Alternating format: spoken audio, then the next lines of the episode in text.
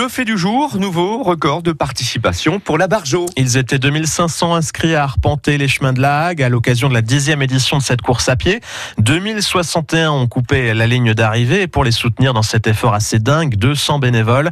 Mao de Butler, vous étiez à l'arrivée à Beaumont-Hague pour accueillir les coureurs épuisés. Il est midi et le centre-ville de Beaumont-Hague bruisse autour de la ligne d'arrivée. J'attends les premiers coureurs avec mon appareil photo pour les prendre en photo dès qu'ils sont là. Et là, vous imaginez euh, l'état dans lequel ils seront Très très fatigué. J'en ai croisé ce matin euh, à Flamanville. Il y en a qui marchaient.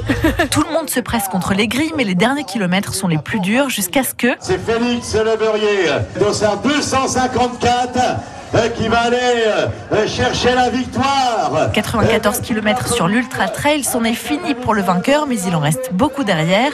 Sous une tente, Delphine remplit les sacs pour aller ravitailler ceux qui sont toujours dans la course. Il y a du chocolat, il y a du fromage, il y a un peu de tout pour que les coureurs puissent euh, se substanter en cours de route. La Barjo est portée par 200 bénévoles comme Sylvie, toujours impressionnée par les coureurs. Je suis scotchée, je suis admirative de voir euh, le traumatisme presque hein, qu'ils mettent à leur corps quand même. Hein, parce que là, le monsieur tout à l'heure qui est arrivé, là, le numéro 2, il arrivait à peine marcher quoi. Euh, il m'a demandé de.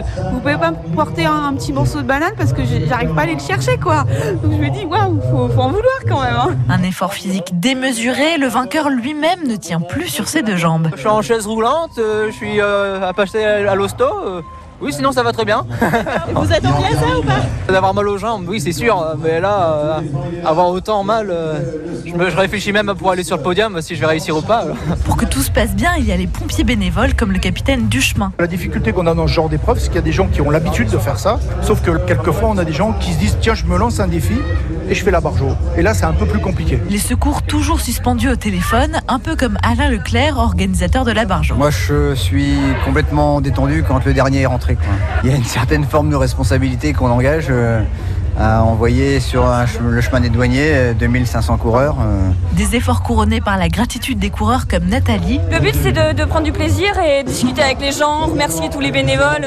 Et bien sûr, un dîner festif pour clore la Barjo en beauté. Et c'est donc le coureur de Torigny-les-Villes, Félix Lebeurrier, qui a remporté cette dixième édition de la Barjo. Il a mis 8h18 pour boucler les 94 km. C'était sa première participation.